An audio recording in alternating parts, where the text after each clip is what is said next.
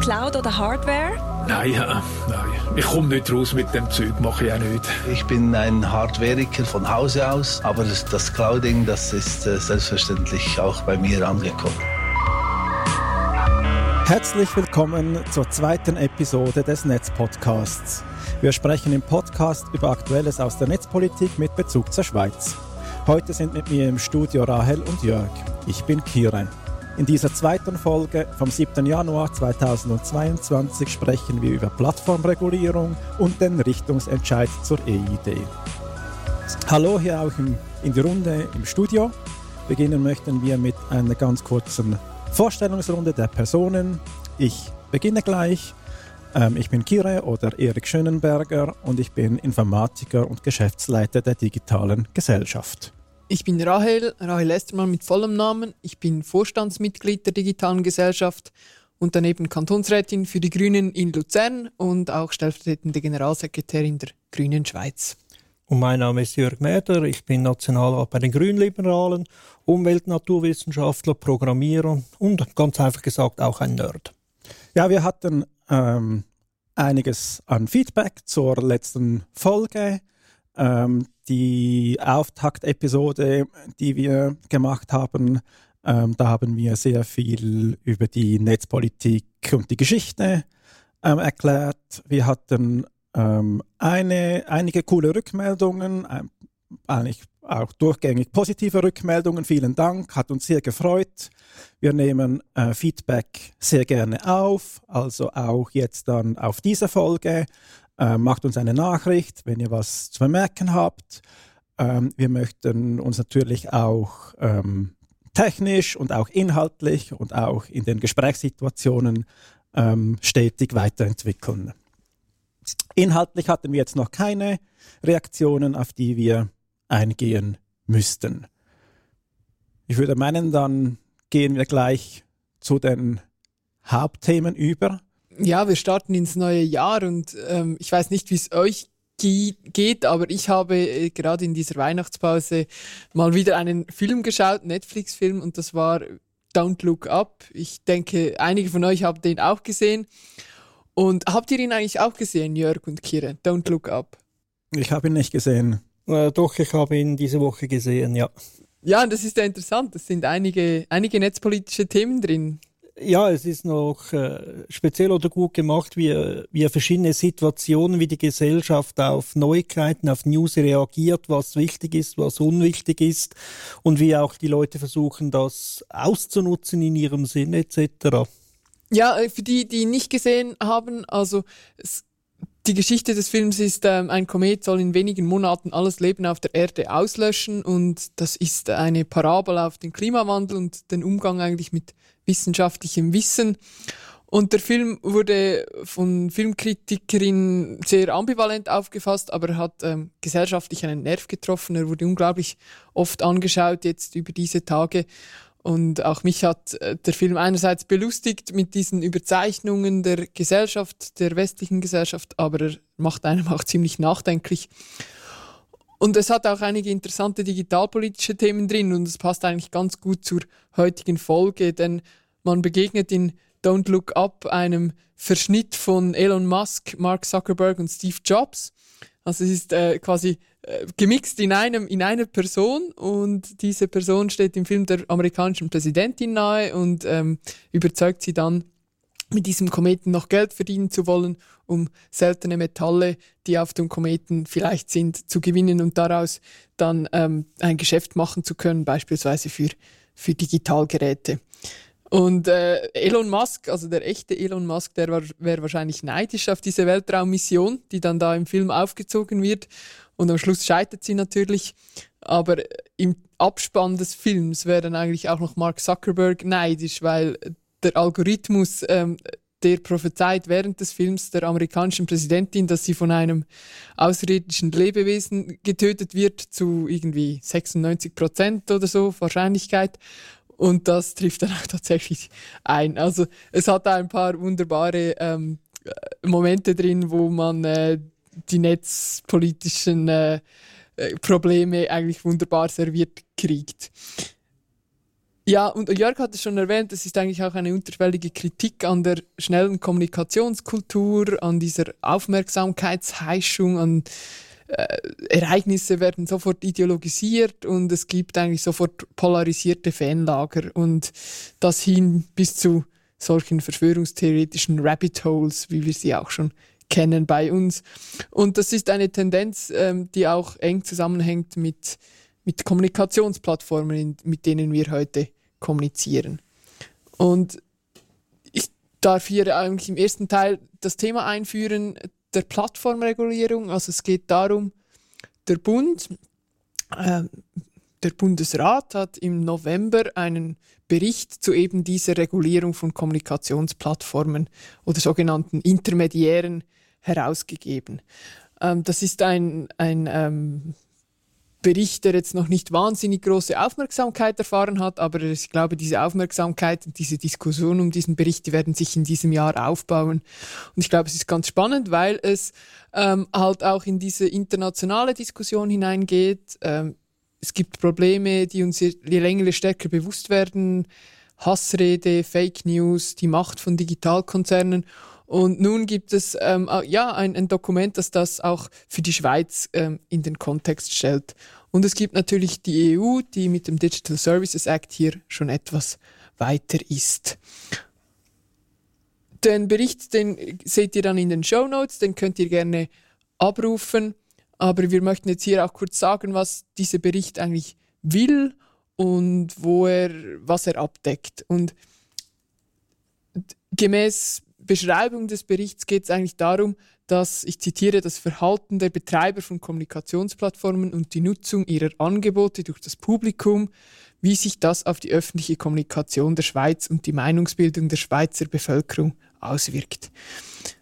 Also diese, dieses Spiel mit der Öffentlichkeit, wie wir Meinungen bilden und was heißt denn das eigentlich Plattformen? Der Bericht nennt als Beispiele Google, Facebook, YouTube, Twitter, also diese verschiedenen Arten von Plattformen, die aber alle eine Funktion in der Öffentlichkeit haben. Und natürlich gibt es auch Alternativen jeweils, die sind auch mit gemeint. Und in einem ersten Teil des Berichts geht es dann darum, die Bedeutung dieser Plattformen für die öffentliche Kommunikation abzubilden und dann auch Chancen und Risiken von diesen Plattformen für die öffentliche Kommunikation aufzuzeigen. Im zweiten Teil geht es dann eher darum, wie man das regulieren könnte, eben die Risiken, wie man die verkleinern könnte, wie man denen begegnen könnte und auch wie man das Recht dann gegenüber von ausländischen Plattformen durchsetzt. Chancen und Risiken, das, darauf möchte ich jetzt kurz eingehen. Und man, man redet ja viel über die Risiken, aber was sind denn eigentlich die Chancen? Und ich glaube, es lohnt sich auch kurz darüber nachzudenken, wo wir heute stehen ähm, in der digitalen Kommunikation und was vielleicht auch ein riesiger Fortschritt ist im Vergleich zu den letzten 25 Jahren oder wenn wir uns vorstellen und uns zurückbeamen ins Jahr 1990 oder 95, was ist jetzt eigentlich besser geworden mit diesen Plattformen? An was denkt ihr da? Oder wenn ihr euch das kurz vorstellt, Kire und Jörg, würdet ihr sagen, was sind die Vorteile oder die Chancen dieser Plattformen? Also diese Plattformen, das sind eigentlich die, die sich so ab den Nullerjahren ja entwickelt haben, also diese Web 2.0 Anwendungen, die es sehr einfach ermöglichen, dass, dass Leute sich austauschen können, die sehr einen niederschwelligen Einstieg ermöglichen. Ähm, und sie haben aber alle unterschiedliche Funktionen, währenddem Google vor allem die, die Suchmaschine darstellt, also mit der Suchmaschinenfunktion groß geworden ist, aber natürlich im ganzen ähm, Konzern ganz, ganz viele Dinge mittlerweile nat natürlich ähm, ähm, anbietet. Ähm, und, und Facebook dann eher ein, eine Austauschplattform ist, YouTube, YouTube dann in dem Sinne ja wieder die, die Videoplattform darstellt. Aber es sind alle, ich glaube, es, es zeichnet sich alle dadurch aus, dass sie, dass sie sehr einfach nutzbar sind das auf und dann auf unterschiedliche Art kommuniziert wird auf diesen Plattformen. Ja, das ist wirklich ein entscheidender Faktor. Also früher war es vielleicht für Leute sehr schwer, sich überhaupt irgendwo Gehör zu verschaffen, wenn ich gerade, sagen wir mal, beim Nachbarn, den man über den Gartenzaun ansprechen konnte. Und diese Plattformen erlauben es, Kommunikation praktisch ohne Investition, ohne irgendwie groß etwas lernen zu müssen oder viel bezahlen zu müssen, mit dem auf der anderen Seite des Planetes zu kommunizieren, von ihm zu lernen äh, oder mit ihm in Kontakt zu bleiben. Also als ich noch in der Schule war, gab es noch den, den Typus oder äh, Brieffreunde haben auf, äh, auf einem anderen Kontinent auf dieser Welt. Und da, keine Ahnung, was war da, viermal im Jahr bekam man einen Brief. Und heute äh, fragst du dich, wenn er nach vier Stunden nicht antwortet, lebt er überhaupt noch? also es hat hier eine, eine riese Vereinfachung, man könnte sagen, eine Demokratisierung der Informationsaustausches gegeben. Aber es ist natürlich nicht nur für die einzelnen Personen einfach geworden, sondern auch für die Firmen einfacher geworden, zu kommunizieren und mit dieser Kommunikation Dinge anzustellen. Ich glaube, das ist jetzt ein großer Teil, die diese also Film Don't Look Up, aber auch dieses Leistungsschutzrecht anspricht. Information kann heute ganz anders verarbeitet werden äh, privat wie professionell, äh, mit guten Absichten wie mit schlechten Absichten, privat wie staatlich. Und in dieser, in dieser Problematik stecken wir jetzt und dazu gehört auch dieses Leistungsschutzrecht. Äh, Plattformwirkung, Entschuldigung. Genau, zum Leistungsschutzrecht kommen wir dann noch. Aber ich denke, ihr habt wichtige Sachen gesagt, dass ich teile das voll und ganz. Wir haben heute eine demokratischere Kommunikation. Es ist eigentlich einfacher, mal zu sprechen und es ist einfacher, gehört zu werden, mindestens in der Theorie. Ähm, es ist auch einfacher zu kritisieren. Und wir haben, glaube ich, auch eine unglaubliche Vielfalt an Informationen zur Verfügung. Also was früher gab es einige Zeitungen, aber wenn es nicht dort irgendwo geschrieben war, dann, dann war es eigentlich nirgendwo. Und heute kann ich so viele Stimmen mir suchen zu so spezifischen Themen. Das sollten wir nicht vergessen. Das erwähnt auch der Bericht, aber der Bericht ähm, ist natürlich nicht ein dazu da, irgendwie diese Plattformen nur zu loben, sondern er zeigt halt auch im Schwerpunkt äh, die Risiken auf, die diese Plattformen und die Kommunikation darüber mit sich bringen. Und ich möchte schon sagen, als ich jetzt den Bericht gelesen habe, es ist erstaunlich, man kennt ja diese Behördenberichte, die sind häufig sehr zurückhaltend und erst recht in einer, ähm, in einer ein Bericht, der vom Bundesrat in den gesamten muss genehmigt werden. Da steht meistens keine, keine äh, zugespitzte Erkenntnis drin, aber der Bericht zeigt doch in erstaunlicher Klarheit die Risiken auf. Also es ist wirklich, ähm, er spricht einiges aus, wo wir uns schon immer gedacht haben, hm, das ist vermutlich nicht so gut und jetzt steht es wirklich auch schwarz auf weiß. Und eines dieser Themen ist Hassrede, also auch Englisch Hate Speech. Das meint die, die öffentliche Verbreitung von abwertender und diskriminierender Kommunikation. Und das betrifft häufig eben spezifische gesellschaftliche Gruppen, kann sich aber auch gegen Einzelpersonen richten. Und in, das gab es theoretisch schon früher, aber es ist äh, potenziell so viel einfacher und es gibt sehr viel mehr von diesem Hate Speech durch diese digitalen Plattformen. Sie hat zugenommen und sie kann sich eben dazu, es kann dazu führen, dass Personen sich radikalisieren, dass vielleicht sogar offene Gewalt auftritt und es kann dazu führen, dass angegriffene Personen ähm, sich aus der öffentlichen Kommunikation zurückziehen. Angegriffene Personen oder vielleicht auch ganze Personengruppen, die eben davon betroffen sind. Was ich jetzt sage, das steht eigentlich so in diesem Bericht, also das wird auch klar erkannt, dass das ein Problem ist.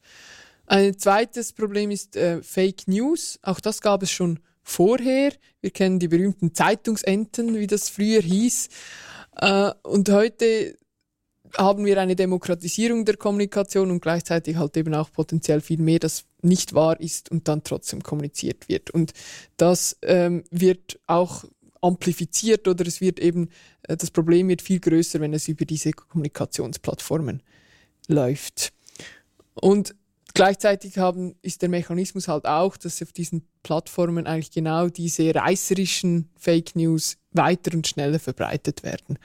Auch das zeigt der Bericht auf und etwas länger möchte ich jetzt noch kurz auf die, den dritten problematischen Aspekt eingehen, weil ich glaube, das ist auch tatsächlich der äh, für uns auch interessanteste oder, oder da steckt wirklich viel Fleisch am Knochen in diesem Bericht. Und das ist äh, die private Steuerung öffentlicher Kommunikation und Intransparenz, heißt dieses Kapitel.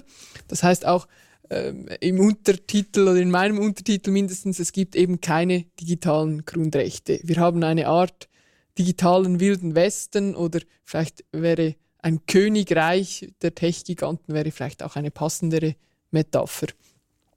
Es gibt also keine rechte Garantie für Nutzerinnen und im Bericht, ich zitiere hier, heißt es dann so Sachen wie Plattformen erstellen eigene Kommunikationsregeln, die sie oft ändern und die unklar sind. Sie löschen oder blockieren Inhalte nach eigenem Gutdünken oder aufgrund von wirtschaftlichem und politischem Druck. Zitat Ende. Also das wird klar angesprochen. Äh, an einem Ort steht auch der Begriff Quasi-Zensur. Und wir äh, hatten gestern den Jahrestag äh, der, der Kapitolstürmung, ihr erinnert euch, und es ging ja dann sehr, nur wenige Tage, wenn ich mich richtig erinnere, bis dann auch Trumps Twitter-Konto gelöscht war. Man kann das natürlich aus dem Kontext sehr gut verstehen, aber trotzdem, es war eigentlich ein privates Unternehmen, das einfach entschieden hat, dieser Mensch spricht jetzt nicht mehr und wir nehmen ihm einen, den wichtigsten Kanal, um mit der Öffentlichkeit zu reden. Dann gibt es weitere Aspekte wie große Intransparenz bezüglich der Regeln für politische und kommerzielle Werbung. Ähm, das ist heute nicht in der Schweiz vorgeschrieben, dass man das deklarieren muss. Es ist auch nicht vorgeschrieben, dass man das, ähm, dass man sagen muss, wer das bezahlt hat, wer das aufgeschaltet hat. Also politische Werbung begegnet einem, aber ist ähm, völlig intransparent, wer sowas finanziert und will. Die Algorithmen werden angesprochen. Sie sind nicht neutral, sondern diskriminieren zum Teil bestimmte Bevölkerungsgruppen und sie können falsche Informationen als wahr erscheinen lassen. Das sagt der Bericht. Wir kennen das, beispielsweise die Facebook-Files haben das auch wieder ge gezeigt. Es werden polarisierende Inhalte gepusht, es werden problematische Personenkategorien gebildet. Und dann ein weiterer Punkt ist, dass die Forschung kaum Zugang zu den relevanten Daten erhält. Und das heißt, wir wissen eigentlich gar nicht, wie groß diese problematischen Phänomene auf den Plattformen wirklich sind. Wir wissen nicht, wie viele Posts, Benutzerkonten gesperrt und gelöscht werden. Wir wissen nicht, wie die Algorithmen funktionieren und es gibt auch keinen Zugang für Forscherinnen und Forscher, das zu herauszufinden und damit zu arbeiten. Twitter ist ein, etwas ein Spezialfall, da gibt es ein bisschen mehr Daten, aber die anderen Plattformen sind wirklich sehr äh, intransparent. Und ich möchte hier auch noch verweisen, auch das ist uns dieses, dieses Jahr wieder bewusst geworden. Algorithm Watch Deutschland hatte ein Projekt mit Instagram und schlussendlich haben sie auf Drohung von, von Facebook oder Meta, der Be äh, Besitzergruppe von Instagram, haben sie das gelöscht, äh, das Forschungsprojekt beenden müssen.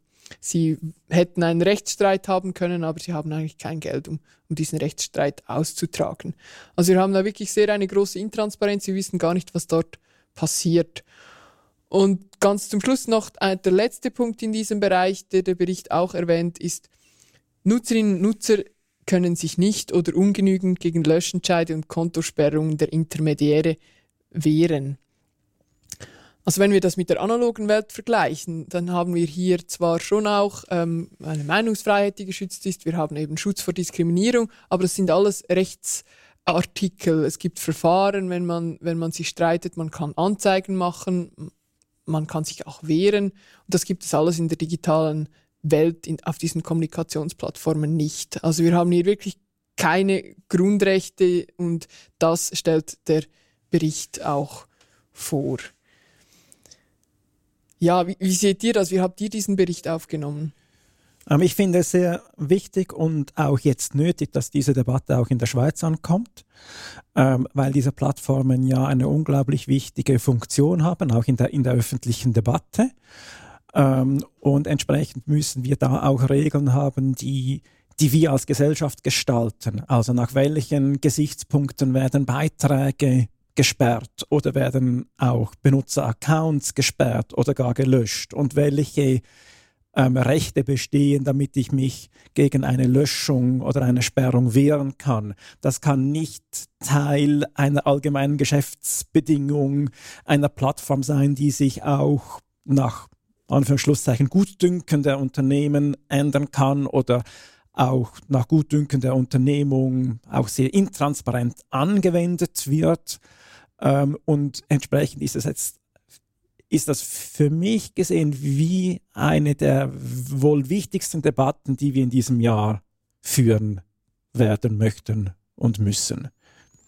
Ja, ich kann das durchaus bestätigen, aber trotzdem möchte ich noch etwas ergänzen. Also für mich ist es sehr wichtig, welche Durchdringungstriefe eine solche Plattform hat. Je mehr sie die, die Bevölkerung durchdringt, desto mehr muss sie sich auch an den öffentlichen äh, Konsens, wie man mit solchen Sachen umgeht, anpassen. Also ich, ich fände es nicht sinnvoll, wenn zum Beispiel auch eine kleine Plattform, die irgendwo eine Nische bedient, die exakt gleichen Regeln in der exakt gleichen Härte durchführen muss. Also ich finde, kleinere Plattformen dürfen durchaus auch etwas mehr Meinung oder auch ein bisschen äh, prägnanter bis hin zu ein bisschen extremer dargestellte Meinungen enthalten.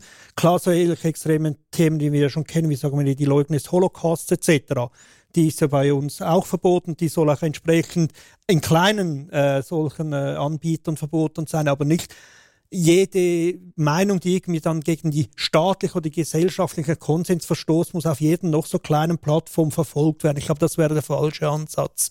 Also es gibt ja, wenn wir schon bei Filmen sind, das das schöne Zitat mit großer Macht kommt große Verantwortung aus dem äh, Spider-Man-Filmen. Und ich glaube, das muss man hier auch anwenden. Also die Medienhäuser oder die Plattformanbieter, die eine große Durchdringung, eine große Macht haben, müssen auch mehr Verantwortung wahrnehmen. Und die Kleinen sollen weiterhin ein bisschen spezieller sein dürfen, ein bisschen mehr experimentieren dürfen. Ja, ich denke, das ist wichtig, was du sagst, Jörg, weil es mit jeder, sage ich jetzt mal, wenn, wenn man ein Rechtesystem für für Nutzerinnen und Nutzer einführt, dann bedingt das auch einiges an Aufwand. Man muss die Architektur machen und je kleiner eine Plattform ist, desto größer ist natürlich der Aufwand, so eine Architektur auch aufzubauen und so ein, ein Meldesystem beispielsweise für, für ähm, Hass oder für Falschnachrichten aufzubauen. Also das sieht man zum Beispiel nur schon bei YouTube-Kanälen. Ein kleiner Kanal, der wird in der Regel seine Kommentare nie und nimmer filtern. Erstens mal ist er stolz darauf, dass jeder alles sagen darf und zweitens mal hat er auch die Ressourcen nicht. Also sobald er eine gewisse Größe hat, wird eben auch mehr Leute anziehen, die dieses äh, Forum, Möglichkeit, diese Kommentarspalten versuchen zu missbrauchen. Und da muss er anfangen, ja, halt einen Teil seines Erfolges in die Bewirtschaftung oder ich sage in das Management dieser Kommentarspalten zu investieren. Absolut. Und ich denke auch, es ist richtig zu sehen, dass die ganz größten dieser Plattformen eben wirklich eine hohe Durchdringung haben, dass sie eigentlich systemrelevant geworden sind für unsere Öffentlichkeit und damit eben Pflichten einhergehen. Ja, wie geht es nun weiter mit diesem Plattformbericht? Äh, der ist jetzt im November rausgekommen und er schließt eigentlich äh, mit dem Satz, dass es eine breite Diskussion braucht zur Frage der gesellschaftlichen Einbildung und Governance der Intermediäre der Plattformen in der Schweiz. Und in der Medienmitteilung äh, steht dann auch noch etwas konkreter, dass das zuständige Departement, das UWEC, dem Bundesrat bis Ende 2022, also jetzt bis Ende dieses Jahres, aufzeigen soll, wie diese Plattformen reguliert werden könnten. Und jetzt in diesem Jahr passieren natürlich auf parlamentarischer Stufe äh, passieren Anhörungen, es gibt Kommissionen, die sich darüber beugen, es wird Expertinnen geben, die dort sprechen. Es gibt auch schon Vorstöße zu diesen Themenfeldern.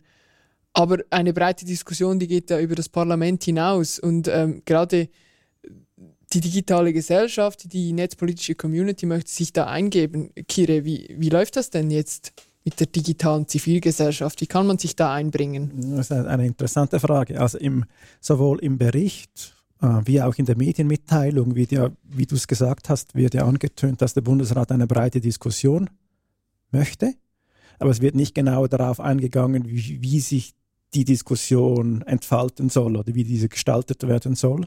Und ich habe mal nachgefragt und bin aber auch noch nicht viel schlauer bis jetzt. Also so wie es aussieht, soll es zwei verschiedene Diskussionsrunden geben oder die von verschiedenen ähm, in verschiedenen äh, Bereichen angestoßen werden und die eine soll vom BAKOM, also vom Bundesamt für Kommunikation aus geleitet werden und die andere müsste dann ähm, diese angetönte Debatte vom Bundesrat sein.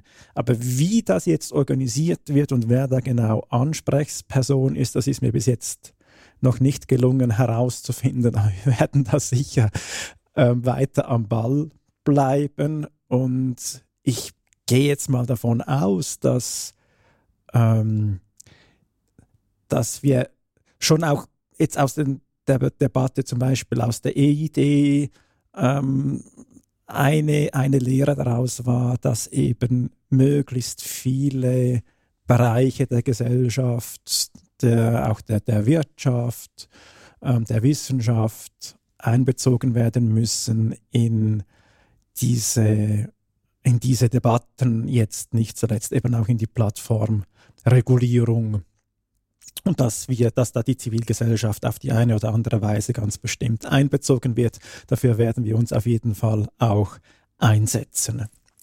Jörg, du hast gute News. Äh, ja, gerne. Dann kann ich noch äh, das dritte Thema ansprechen, das äh, erwähnt wurde. Äh, die Thema der, das, das Thema der EID. Wir hatten das ja in unserer Auftaktfolge schon ein bisschen beleuchtet, primär den Weg bis, bis um mit, sagen wir, Dezember. Und äh, seit damals gab es einen sogenannten Richtungsentscheid des Bundesrates. Nochmal kurz in Erinnerung gerufen, die alte Idee war eine stark privatwirtschaftlich geprägte Version, die entsprechend auch eine Art Businessmodell oder ein Business Case äh, im Hintergrund hatte. Äh, wurde dann von der Bevölkerung ganz deutlich abgelehnt im letzten März. Es kam dann auch schnell die die Forderung oder besser gesagt die Grundsätze äh, nach vorne, was dann das neue, der neue Ansatz äh, ausmachen sollte, weil gegen die grundsätzliche EID war nur eine sehr, sehr kleine Minderheit. Diese drei Grundsätze, das war die Datensparsamkeit, die Dezentralität und die Privacy by Design. Eben Begriffe, die man vor zwei, drei Jahren noch gar nicht kannten, nur sehr wenige Eingeweihte und doch jetzt eine recht steile Karriere gemacht haben in letzter Zeit. Jetzt, was ist genau der Richtungsentscheid des Bundesrates? Worin unterscheidet er sich zum klassischen Ansatz? Und auf was muss man sich so als engagierte Bürger, Bürgerin ein bisschen achten, was es ist und was nicht? Also das Ganze beruht auf der sogenannten Self-Sovereign Identity, SSI abgekürzt. Also den Begriff werdet ihr vielleicht in Zukunft öfters hören, wenn es um diese elektronische Identität geht. Das ist ein relativ neuer Ansatz, der jetzt in der Schweiz, aber auch in Europa an Orten äh, diskutiert wird. Äh, die direkte Übersetzung wäre eigentlich eine, dass man seine Identität selber verwalten kann. Jetzt muss man natürlich aufpassen. Also ich kann nicht irgendwie selber verwalten, dass ich Schweizer bin und der Staat weiß überhaupt nicht mehr, dass es mich gibt. Also das ist nicht irgendwie ein solcher Ansatz. Aber er sollte, der Ansatz hat zum Ziel, dass man möglichst viel Kontrolle und Wissen über die eigenen Daten bekommt und auch über wann und wo sie eingesetzt werden. Äh, das, das ist ein zentraler Ansatz dieses Modell. Und was aber auch ein zentraler Ansatz des Modells ist, er ist in Schichten aufgebaut. Also es gibt, man könnte sagen, einen inneren Kern, der die zentrale Funktionalität ausmacht sagen wir, das wäre wirklich die Kernfunktionalität einer EID, dass der Staat fähig ist, seine Bürger auf eine elektronische Art und Weise zu identifizieren. Und darauf aufgebaut können weitere Services wie man könnte sagen, andocken, also über die entsprechenden Schnittstellen diese Funktionalität nutzen, wenn sie benötigt wird, oder auch innerhalb ihres eigenen Systems unabhängig funktionieren, wo das eben nicht nötig ist. Und durch das haben wir mit diesem Ansatz die Möglichkeit, wirklich ein Ökosystem zu erhalten, rund um die Frage von Identität, Authentifizierung, Verifizierung, Logins, Berechtigungen etc. Und ich glaube, das war ein bisschen auch der falsche Ansatz äh, der alten Idee. Dort versuchte man möglichst viele Anwendungen in den gleichen Topf hineinzuwerfen, damit der Topf möglichst groß wird und möglichst interessant wird und möglichst viele Leute davon begeistert sind. Und es wurde praktisch alles in den gleichen Topf geworfen und es sind ganz unterschiedliche Anwendungen, die ein Ökosystem erlaubt, aber die muss man auch differenzieren, damit sie eben diesen Grundsätzen der Staatensparsamkeit genügen, aber ich glaube auch, damit sie in der Bevölkerung Vertrauen erwecken. Also wenn man in unserem eigenen Alltag schaut, wie oft muss ich mich amtlich ausweisen? Das ist sehr, sehr selten. Viel häufiger muss ich äh, am Bankomat bestätigen, dass ich diese Karte benutzen darf, um Geld abzuheben. Oder mich auf einem Online-Portal, da haben wir jetzt vorhin sehr viel darüber diskutiert. Also diese Handlungen sind sehr viel häufiger. Und offen gestanden dort ist es auch nicht immer zwingend, dass das eine echte physikalische Identität dahinter steht. Ich darf doch auf einem Portal durchaus unter einem Pseudonym angemeldet werden. Dass wenn ich etwas im Internet bestelle, dass ich eine echte physikalische Adresse hinterlege, das ist mein Eigeninteresse. Aber äh, eben, es gibt verschiedene Levels von äh, Sicherheit oder auch Zuverlässigkeit oder auch, ja, überhaupt, ist da eine Person dahinter oder auch nur ein Account. Und dieses SSI-Modell erlaubt genau das sauber zu differenzieren. Aber es äh, braucht ein bisschen ein Umdenken, ein bisschen ein genaues Hinschauen, was ist Login, was ist Identifizierung. Und wie im Alltag, ich glaube, der Kern, die EID, die wird man nicht so häufig benutzen, sondern es sind eher die nachgelagerten Services. Also zum Beispiel in der Post äh, sich identifizieren, damit man ein Paket abholen kann oder vielleicht ein, keine Ahnung, ein verschlüsseltes, eingeschriebenes E-Mail in einem bestimmten Service aufrufen kann. Äh, also äh, Systeme, äh, Services, die ein weniger hohes Sicherheitslevel erfordern, also wenn ich jetzt wirklich gerade keine Ahnung Sprengstoff kaufen möchte oder äh, meine Identität beweisen muss, zum äh, keine Ahnung eine Erbe anzutreten oder was auch immer. Also diese Differenzierung erlaubt dieses System und die ist auch wichtig. Und ein anderer wichtiger Aspekt dieses SSI-Systems ist und da daran hat wird die Verwaltung ein bisschen äh, arbeiten müssen, aber sie ist bereits auf diesem Weg. Äh, es erlaubt es das Ganze etabliert zu realisieren. Also man kann sich wirklich am Anfang auf den innersten Kern fokussieren und den sauber ausgestalten, äh, ausprogrammieren, dass der auch wirklich zuverlässig funktioniert. Und wenn dann der sauber funktioniert und die Schnittstellen bekannt ist, dann können alle anderen, seien das staatliche, aber auch Privatbetriebe, sich in dieses System einklinken. Und, und bisher ist es halt in der Verwaltung aus guten Gründen, aus der Historie aus so gewesen, dass man in der Regel versuchte, möglichst alles umfassend zu denken und am Block zu realisieren. Also einen, man könnte sagen, einen Monolithen zu erstellen. Und das entspricht einfach nicht der digitalen Welt. Die ist unterdessen sehr dynamisch äh, und versucht äh, in kleinen Etappen neue Funktionalitäten herauszubringen.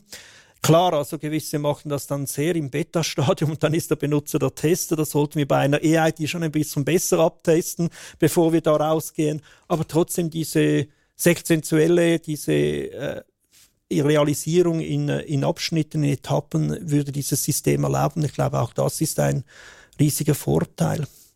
Aus politischer Sicht äh, hoffe ich natürlich, dass man das Ganze sehr technologieneutral formulieren wird, weil auch da wieder von dem Moment, wo man sagt, hey, ich habe da eine Idee, bis sie dann wirklich funktioniert im Alltag, wenn man da die Idee, äh, die Technik am Anfang schon eins zu eins in Detail festlegen würde, ist die Chance groß, dass sie schon zu zwei Dritteln veraltet ist, wenn sie dann in Betrieb gehen sollte. Also auch da wird es ein bisschen dieses Mal ein Umdenken des Gesetzgebers braucht, damit das sauber funktioniert. Aber insgesamt finde ich die SSI einen sehr guten Ansatz leider noch nicht stark erprobt. Da ist noch ein neuer Ansatz, aber ich glaube, das ist wirklich jetzt der Weg, auf den wir setzen sollten. Und ich bin gerne auf euer Feedback ge gespannt, was ihr so zur SSI schon gehört habt oder was ihr für Anmerkungen habt. Ja, ich glaube, dieses SSI ermöglicht es eben, dieses Ökosystem aufzubauen und ich glaube, das ist der, der wichtige Punkt. Das ist momentan noch total abstrakt, aber wenn man das so hört, wenn man auch dir zuhört, äh, und du hast das so schön aufgezeigt, es gibt ja verschiedene Arten von Identitäten, Logins und was es noch alles gibt, wo wir etwas nachweisen müssen, dann macht das total Sinn. Oder ähm, man braucht, wenn man auch die physische Idee zeigt, braucht man nicht immer alles. Man, man muss manchmal nur nachweisen, dass man genug alt ist. Manchmal braucht es auch nur den Namen. Und dass man das jetzt differenzieren kann, das ist eigentlich fast schon ein, ein Fortschritt gegenüber der physischen Idee. Und ich finde das interessant. Ich finde auch, die, die Schweiz muss diesen Mut haben, dieses neue System auszuprobieren, ähm, obwohl das äh, noch nicht so stark erprobt ist. Ich bin sehr gespannt und ich hoffe auch, dass wir das hohe Tempo, das wir jetzt drin haben. Also wir haben, es ist noch nicht mal ein Jahr her, seit diese Vorlage abgelehnt wurde an der Urne und jetzt haben wir schon eine neue Idee, eine neue Stoßrichtung. Ich meinte gelesen zu haben, es soll schon dieses Jahr auch dann ein, eine Vorlage geben, wo man sich wieder dazu äußern kann auf politischer Ebene. Äh, dann bin ich eigentlich ziemlich zuversichtlich, dass wir hier eine, eine tolle äh, Lösung hinkriegen. Das Einzige, was ich mich noch, mich noch gefragt habe, ist, ist jetzt eigentlich diese Idee, daraus ein Geschäftsmodell zu machen, ist die ganz tot. Also jetzt aus dem, aus dem Kern, oder? Du hast es gesagt, es wird danach Geschäftsmodelle am Rande geben, aber ist das denn, ist das Geschäftsmodell Identitätsdienstleistung oder Nachweis der Identität, ist das eigentlich tot? Ich glaube, hier müssen wir ein bisschen unterscheiden. Also ich glaube, der Stimmbürger hat klar gesagt, er möchte eine stärkere Rolle des Staates. Und das heißt, der innere Kern dieser SSI, dieser EID, der wird sicher nicht als Geschäftsmodell verstanden werden, so würde ich es sagen, sondern eher als Service Public. Äh, der, der Staat wird das nicht jeden Code einzeln äh, selber schreiben. Das heißt, er wird da angewiesen sein auf Leute. Es wird auch eine Weiterentwicklung wird er angewiesen sein auf Private. Also das Geschäftsmodell wird wann dann eher in diesem Bereich sein, also im Support und Weiterentwicklung, als ich sage jetzt mal im Betrieb gegenüber dem Anwendern. Und das andere, das hast du angedeutet, also gegen außen hin kann natürlich eine, durchaus auch ein Geschäftsmodell da sein. Es muss nicht alles rein staatlich oder staatlich dominiert sein, das mit dieser SSI zu tun hat. Und ich glaube, da hast du Zeitungs äh, eine Zeitungsmeldung äh, uns äh, angegeben, die genau das aufgreift. Mhm. Ja, äh, vielleicht noch, bevor ich auf die Zeitungsmeldung oder dieser Meldung von dieser Woche eingehe, vielleicht noch ganz kurz von, von, diesem, von dieser Architektur. Also ich, ich meine auch, dass ähm, eigentlich, was jetzt eigentlich auch die, die Motionen gefordert haben, ist ja eigentlich, dass die, der Identitätsnachweis oder die, die, die, eben genau diese Kernfunktion von der EID, dass das eine hoheitliche Auf, Aufgabe ist. Also, dass im Prinzip die, die, die typischen Angaben, die auch auf einer Identitätskarte darauf sind, jetzt in der elektronischen Variante, dass die auch als hoheitliche Aufgabe vom Staat ähm, verifiziert den, den, den Leuten zur Verfügung gestellt werden. Und dass diese dann eben in eine solche SSI-Wallet abgelegen werden können, also in eine solche elektronische äh, Brieftasche, wo dann ja aber auch andere ähm, beglaubigten Attribute oder andere Ausweise mit abgelegt werden können. Also ich sage einfach ein Beispiel, die der, der, der, der Bibliotheksausweis oder der Studentenausweis. Und das sind dann ja aber wiederum eigentlich Ausweise, die dann nicht typischerweise ja vom Staat ausgestellt werden, sondern das stellt dann die Bibliothek aus oder die Universität stellt eigentlich, eigentlich einen solchen Ausweis ein. Die, die sind dann aber in, denselben, in derselben SSI-Wallet gespeichert. Also so, so kommt dann in dem Sinn auch ein Ökosystem oder die verschiedenen Anwendungsmöglichkeiten zusammen. Und jetzt interessanterweise hat gerade diese Woche hat ähm, Swisscom eine Medienmitteilung und eine Ankündigung gemacht, und zwar, dass sie eine strategische Partnerschaft mit Orel Füßli ähm, ähm, schließen, wo es darum geht, eigentlich solche, sie, sie nennen das verbindliche digitale Nachweise eigentlich ähm, voranzutreiben, was eigentlich dann nichts anderes bedeutet, als dass sie eben eigentlich solche SSI-Ausweise eigentlich dann anbieten möchten, jetzt im privatwirtschaftlichen Umfeld. Hast du die Nachricht auch gesehen, Jörg? Was ist dein Eindruck? Ja, ich habe mir die Medienmitteilung auch angeschaut und äh, ich finde es in dem Sinne sinnvoll, dass das passiert. Wie gesagt, es soll ein ganzes Ökosystem entstehen und das soll nicht irgendwie staatlich dominiert sein. Das wäre der falsche Ansatz. Der Kern ja, aber außenrum wird es sehr vieles anderes brauchen. Eben der Nachweis, dass man ein Diplom an einer Schule erhalten etc. Und, und, das kann sehr gut über genau solche Partnerschaften funktionieren. Ich glaube, Swisscom ist aufgrund ihrer Größe und ihres sonstigen Geschäftsmodells wahrscheinlich ein nicht überraschender Partner in dieser Situation. Es muss nicht immer Swisscom oder Post sein, absolut nicht, aber dass sie in dem Bereich aktiv sind, ist jetzt auch nicht wirklich äh, eine Überraschung. Ein Aspekt, den ich noch angehen will, von, wenn wir da in Zukunft das öfter hören, ist die Frage der Datenspeicherung. Und da wurde ich wurde jetzt auch schon von zwei, drei Schulen interviewt, die so Kurse in diese Richtung machen, Ausbildungen. Ja, wie ist das jetzt zu verstehen? Und ich glaube, da müssen wir auch ein bisschen differenzierter sein. Also zum Beispiel eben da gespeichert wird, dass ich äh, ein Diplom an einer Universität gemacht habe. Ich glaube, das ist klar, das sollte bei mir gespeichert sein, aber auch bei der Universität. Und zwar eigentlich auf ewig. Also das ist eine Information, die kein Ablaufdatum hat. Also muss die entsprechend gespeichert werden. Aber wenn ich zum Beispiel irgendwo eine Garantie für etwas habe, die nach fünf Jahren abgelaufen ist, dann darf die auch gelöscht werden und vielleicht sollte sie auch gelöscht werden. Oder so einfache Dinge wie, dass ich Alkohol gekauft habe die sollten eigentlich noch, also wenn es mich nicht interessiert, dass das gespeichert bleibt, können die auch nach zwei Sekunden wieder gelöscht werden. Und das habe ich jetzt häufig in der Diskussion ich gehört, ja, ja, was ist jetzt, muss jetzt alles sofort gelöscht werden oder ist das jetzt genau die Anwendung für eine Blockchain, damit ja, ja nichts manipuliert und verändert werden kann? Und ich glaube, hier müssen wir im Diskurs wirklich sauber aufpassen, was ist die Anwendung. Geht es um etwas, das man speichern muss, um eine Nachvollziehbarkeit zu gewähren, für ewig, für einen bestimmten Zeitraum, oder sind es wirklich flüchtige Daten, die mir aufgrund der Datensparsamkeit auch wirklich auch gleich wieder vergessen dürfen. Und da, da müssen wir aufpassen, man will es gerne einfach machen und dann wird alles auf die gleiche Art gemacht. Und auch da, wie glaube vorher mit der Identifikation, Authentifizierung, Logging etc., müssen wir hier bei der Datenspeicherung halt auch ein bisschen genauer hinschauen, um ein vertrauenswürdiges Ökosystem hinzustellen. Sonst wird es sofort in eine Ecke gestellt und dann von einem Teil der Bevölkerung gleich abgelehnt, wenn wir diese Differenzierung nicht machen. Und ein Aspekt ist natürlich auch, äh, was ist mit Thema Backup? Also irgendwie, die Leute werden ihr Smartphone irgendwann mal verlieren. Ist mir auch schon passiert oder vergessen oder was auch immer. Also irgendwo Datensparsamkeit, äh, ja, aber irgendwo müssen die Leute auch eine Sicherheit haben, dass es irgendwo ein Backup gibt, zumindest von den Daten, die einen Wert haben. Also es gibt sicher auch dann, wir kennen jetzt ein bisschen ja von der, der Corona- und Covid-App, also irgendwann sind die Daten veraltet. Also äh, was vor drei Jahren war bezüglich äh, Covid-Status etc., das ist dann nicht mehr relevant, das muss man nicht ein Backup erstellen. Aber äh, die Frage, ob ich einen Fahrausweis, einen gültigen habe oder nicht, den würde ich gerne rekonstruieren können, wenn ich mein Handy verliere.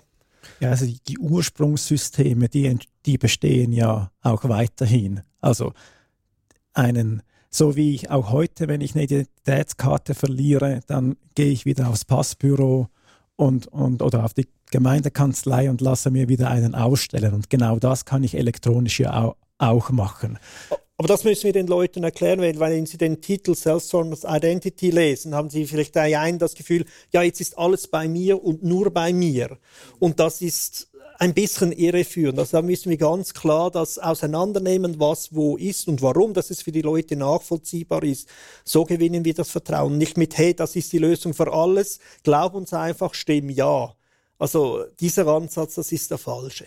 Ja, das ist eigentlich ein interessanter Punkt. Ähm, ein, was, was ja wirklich der wesentliche Unterschied ist jetzt zu dieser Vorlage, die wir hatten, was auch an der, an der Urne jetzt Schiffbruch erlitten hat. Und der SSI, dem SSI-Ansatz, der jetzt kommt, ist, ist, dass der Ausweis eben bei uns, bei den Personen ist. Und die Person, wenn sie sich ausweist, den dann direkt dem Dienst vorzeigen kann und sich entsprechend dann ausweisen kann. Währenddem das bei der alten Vorlage das ja immer stellvertretend eine Unternehmung dann gemacht hätte. Also dieser Anführungsschlusszeichen, dieser IDP, dieser Identity Provider, der hat eigentlich stellvertretend für die Person diese ausgewiesen und war immer eigentlich im Spiel mit drin, in dieser Funktion mit drin. Und das ist jetzt halt viel typischer so, wie wir uns das auch gewöhnt sind beim Ausweisen mit einer Identitätskarte. Eben, ich lasse mir die ausstellen, dann habe ich sie bei mir und wenn ich sie in Anwendung bringen möchte, dann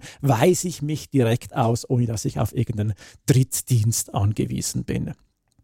Wir werden da auch in diesem Jahr noch verschiedentlich ähm, an dem diesem Thema dran sein. Du hast es auch erwähnt, Rahel. Es geht sogar sehr schnell. Es soll bis Mitte Jahr soll bereits ein neuer Vorschlag tatsächlich auf dem Tisch sein und in die Vernehmlassung gehen. Jetzt zum Schluss würde ich machen, haben wir noch ein paar Kurznachrichten, ein paar Fundstücke, die wir noch zum Besten geben möchten. Ich fange gerne an. Äh, eine gute Nachricht vielleicht. Äh, die Schweizer Armee setzt auf Streamer. Also es ist nicht nur die Armee, wir hatten das bei uns auch in den Parlamentsdiensten des Nationalen Ständerates.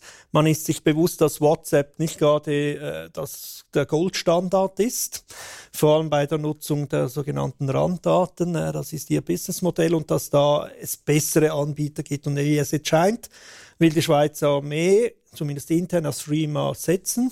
Es wäre ein bisschen das Problem haben, dass bei einer Milizarmee, mal den Milizangehörigen, dass man das nicht so einfach vorschreiben kann, hey, ihr müsst jetzt WhatsApp äh, nicht nutzen oder sogar löschen, was auch immer. Aber ich glaube zumindest gegen innen, also gegenüber den professionellen Armeeangehörigen gegen diesen kann man natürlich das als Standard durchsetzen. Da darf eine Firma sagen, welches ihre Software ist. Ist auch bei anderen Produkten so. Und die Schweizer Armee will jetzt den Datenschutz äh, höher gewichten und setzt auf ein Schweizer Produkt, Streamer. Auch eine Nachricht, auch eine, würde auch sagen, eine gute Nachricht aus Frankreich. Da wird ähm, Facebook und Google ähm, von der Datenschutzbehörde mit 150 Millionen Euro, respektive im Falle von von Google mit 60 Millionen Euro bestraft. Und zwar geht es da darum, um diese sogenannten Dark Patterns bei den Cookie Banners, die ähm, die Leute dazu verleiten, auf diesen Knopf zu drücken, der eigentlich alle Cookies zulässt und eben eigentlich nicht die datenschutzfreundliche Variante. Also wenn ich eigentlich nichts mache, das Cookie Banner einfach wegklicke oder eben eigentlich zwei Klicks mehr brauche, damit ich die privatsphärefreundliche ähm, Einstellung bezüglich der Cookies kriege. Und das dürfte jetzt den Beginn sein, dass sich diese ähm, Cookie-Banners eigentlich der Anforderung von äh, Privacy by Default, die eigentlich auch die Datenschutzgrundverordnung in der EU fordert, ähm, zu folgen beginnen. Ja, und ich habe noch eine, glaube auch eine gute Nachricht mehr. Äh, wir reden ja häufig von einer sehr männerdominierten Tech-Welt und dass das vielleicht gar nicht so stark männerdominiert ist, wie wir manchmal glauben, oder dass es bestimmt auch ganz viele Frauen sind, die hier wichtige Rolle spielen. Das könnt ihr jetzt lesen in der Republik. Es gibt eine neue Serie, die äh, Digital Warriors heißt und die erste Folge ist schon draußen und diese Serie, die beleuchtet eben genau Frauen, die äh, in der Tech-Welt äh, sehr wichtige Impulse geben, die sehr wichtige Stellungen in, innehalten in Unternehmen oder in der Zivilgesellschaft. Also schaut rein, das ist sehr interessant zu lesen und es, es folgt noch mehr. Vielen Dank. Damit sind wir am Ende dieser Folge. Wir danken fürs Zuhören und freuen uns, wenn ihr uns weiterempfiehlt. Möglich gemacht hat dieser Podcast die Stiftung Mercator Schweiz. Tschüss und bis zur nächsten Folge.